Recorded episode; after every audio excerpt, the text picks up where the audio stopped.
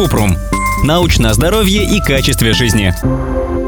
Беспроводные наушники вредны для здоровья. Когда их используешь, Bluetooth-сигнал долго находится близко к мозгу. Кратко. Пока нет исследований, которые подтверждают, что беспроводные наушники опасны для здоровья. При использовании Bluetooth-устройств на человека воздействует низкий уровень неионизирующего или радиочастотного излучения, который не влияет на головной мозг. Однако, чтобы оценить долгосрочные риски, нужны дополнительные исследования.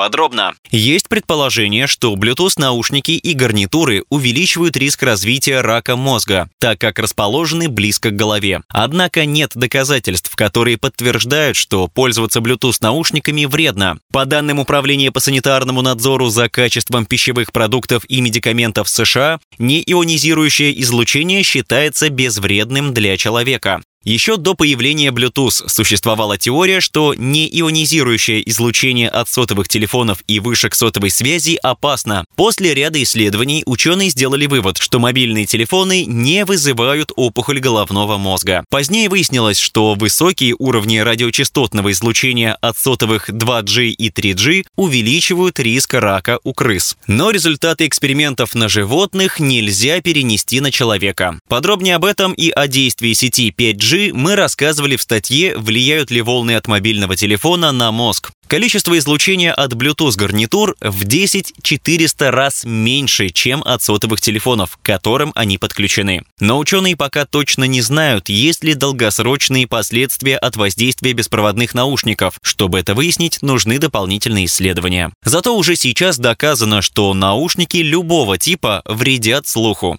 если использовать их слишком долго или включать звук очень громко. Вот несколько советов, как сохранить слух в наушниках.